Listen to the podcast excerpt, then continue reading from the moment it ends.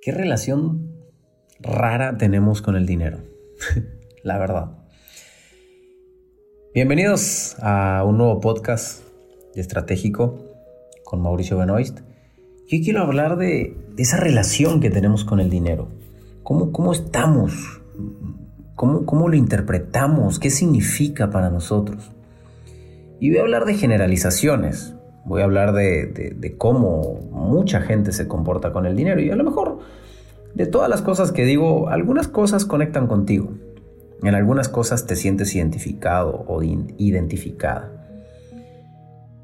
Primero que nada, creo que vemos al dinero desde un punto de vista bastante negativo.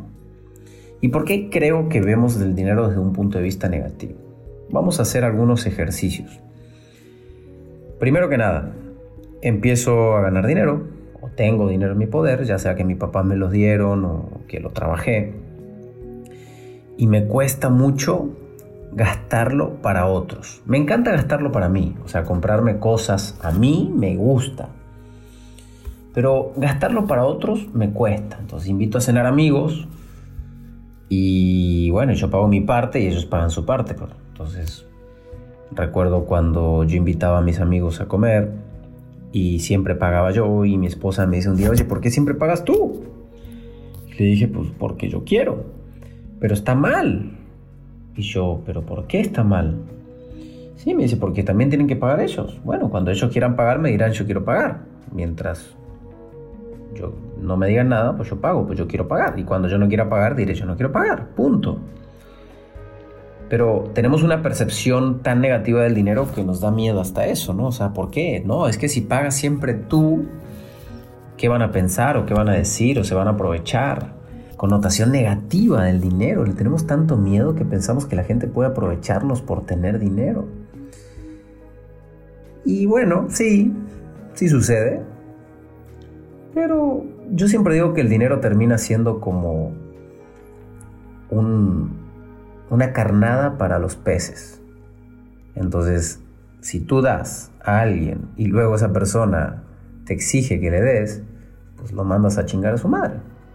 Es una carnada, o sea, lo pescaste.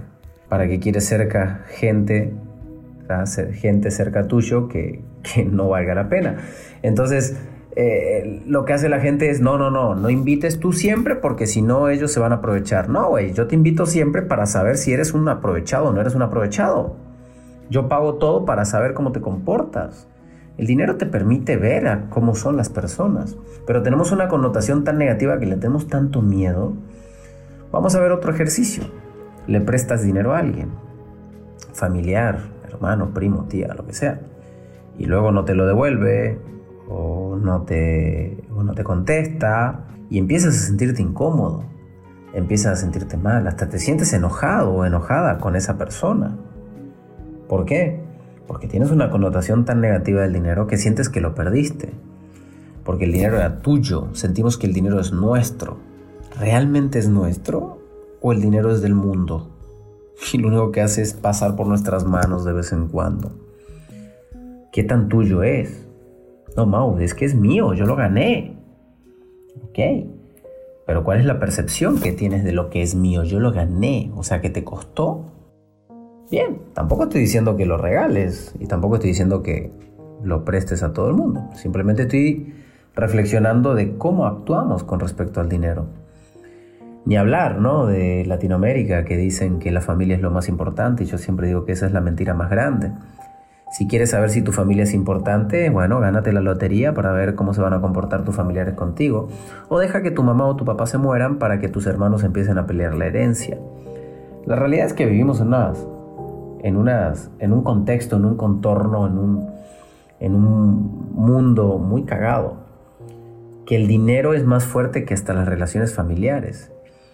Es una mierda el dinero, si lo vemos de esa perspectiva. Porque si lo vemos desde ahí, el dinero me hace perder amigos, me hace atraer hipócritas, me hace perder familia. Si lo vemos desde esa perspectiva, el dinero termina siendo sucio,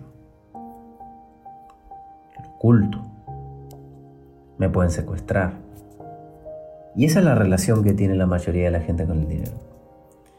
Obviamente podemos también ver la parte bonita, linda. Yo a mí me gusta en lo personal mirarlo al revés. Para mí el dinero me aleja de los hipócritas, de los mentirosos. Y como no tengo miedo a perderlo, puedo apostar en personas y rápido me doy cuenta si puedo seguir apostando en ellos o no. Rápido puedo conocer el comportamiento de una persona si voy tres veces a cenar con él y yo lo invito y siempre acepta. Rápido puedo descifrar un familiar que se quiera colgar o aprovechar de estas oportunidades. Y como soy desapegado y soy consciente y me considero una persona despierta, no me da miedo cambiar y no me da miedo alejarme de ciertas personas. Pero esa es la connotación general del dinero. Ahora la pregunta es, ¿cómo actúas tú con el dinero? Y quiero que vayas adentro de ti. Tienes que pagar una deuda y sientes esa sensación de dolor o de tristeza o de, que estás perdiendo algo. Si te vas a lo mínimo cuando dices, no, tengo que pagar la luz y me duele, no, no me duele pagar la luz, no, bueno, que todo va a depender de tu nivel de ingresos. Siempre hay un monto que duele. ¿Cuál es el número que duele? Imagínate que tienes una deuda y tienes que salir a pagarla. ¿Cuál es el número que duele? Estamos tan apegados al dinero que siempre buscamos ganar, intentamos no perder, como si eso fuera posible, ¿no? Creo que es prácticamente imposible. Estamos tan apegados al dinero que siempre busco la manera de, de hacer las cosas bien. Creo que en el momento que soltemos un poquito al dinero como tal y le cambiemos la percepción. Y vamos a llevarlo a una empresa. Y es un tema muy delicado. ¿Cuánto le quieres pagar a tus colaboradores versus cuánto ganas tú? Y se transforma en, un tema de justeza. Fíjate este ejercicio. Si Pedro y Juan van a hacer una empresa juntos, ¿ok? Pedro va a poner el dinero y Juan va a poner su experiencia, porque Juan es un experto en ese negocio que van a hacer. ¿Quién debería llevar más porcentaje? Normalmente en el mundo capitalista en el que vivimos, si Pedro es el que pone el dinero y Juan es el que pone el conocimiento, Pedro llevará entre el 70, 80 o 90% de la organización. Y Juan solamente llevará del 10 al 30% de la organización, porque tiene algo que se llama conocimiento intelectual.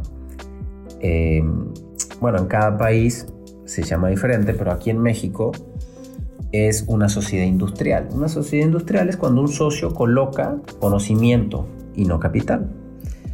Pero al poner un socio como socio industrial, lo estás quitando de todos los activos, no es dueño de ningún activo de la organización. Eso significa que el socio industrial solamente va a ganar por utilidades. Básicamente es como un vendedor que gana por utilidades. Entonces, ¿a qué quiero llegar con esto? Es tan cagado el dinero inventamos nombres, leyes y regulaciones para darle más poder al dinero y decir, bueno, no, pero si yo pongo el dinero yo me merezco más. O sea, le estamos poniendo demasiada fuerza al dinero, algo que abunda en el mundo, es algo que está dando vueltas todo el tiempo y que pasa todo el tiempo por nuestras manos. Sin embargo, le ponemos tanta fuerza que en una negociación el dinero es más importante que el conocimiento de Juan o de Pedro, ya no me acuerdo quién dije que ponía el dinero. Entonces, si tú tienes el dinero en este mundo, siempre terminas ganando. Ve a negociar con el que sea. O ve al barrio y lleva la pelota cuando nadie tiene pelota. Y tú vas, a, tú vas a decidir de qué lado de la cancha quieres jugar.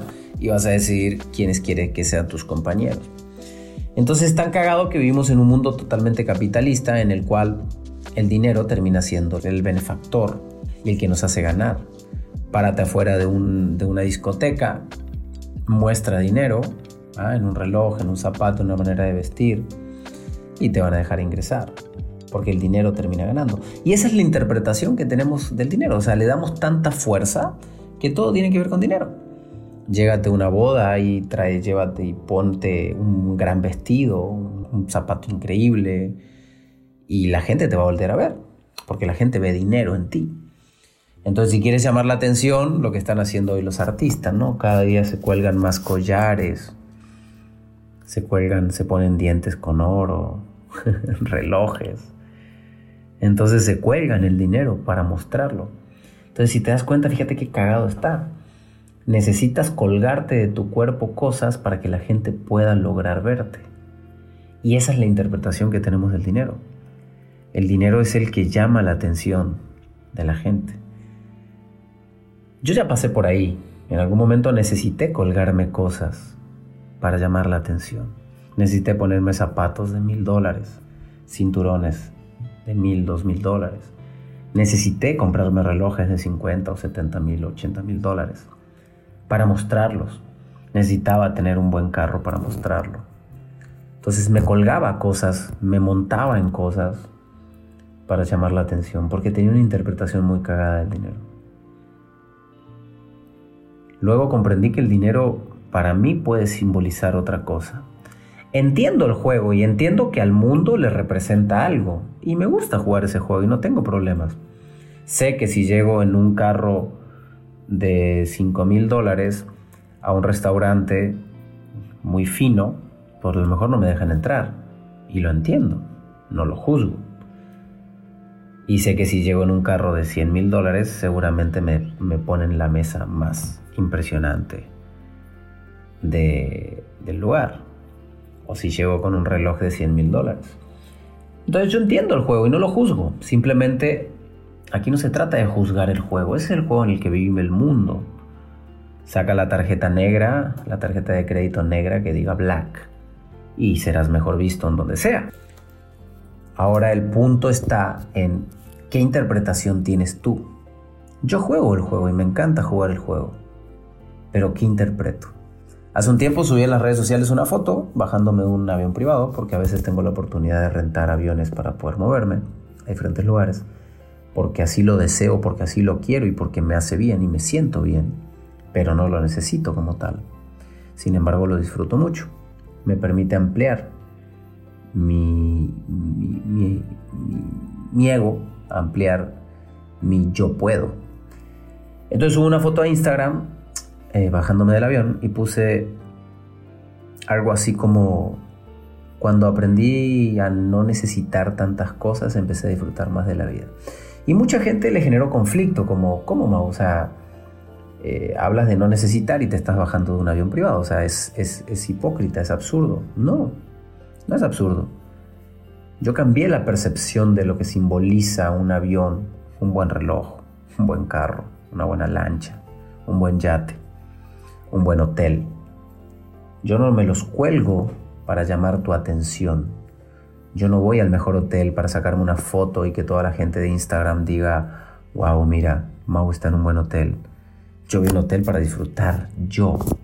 Yo me subo a ese carro para disfrutar, yo. Yo me compro ese reloj para disfrutar, yo. Porque cambió totalmente mi percepción del dinero. Y entiendo que el dinero me permite disfrutar y entiendo que el dinero es solamente un símbolo y es algo que está dando vueltas por el mundo constantemente y que yo puedo tomar un poco de ese dinero y administrarlo estratégicamente, obviamente. Pero aquí la clave está en cuál es tu percepción.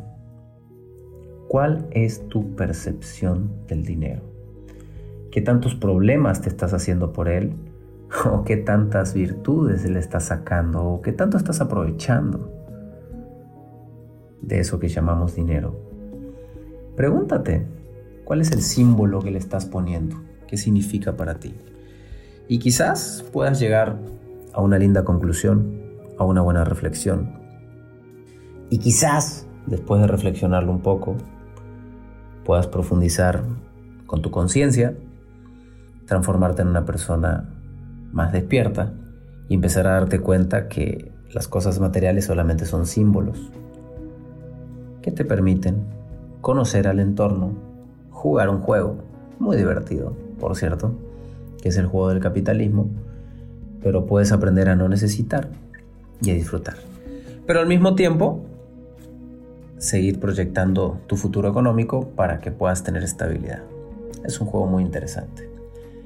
Gracias por seguir estos podcasts que, como les cuento, los grabo en la madrugada, en un espacio de reflexión propio. Básicamente son como mi terapia, son temas que yo necesito hablarlos Y en vez de hablarlo con mi terapeuta, los voy a hablar con ustedes.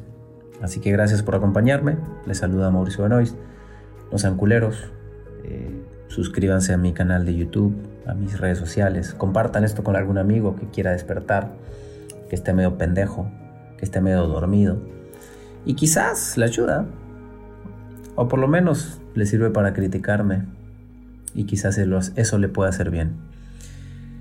Les mando un abrazo. Que Dios me los bendiga. Nos escuchamos en el próximo podcast. Bye bye.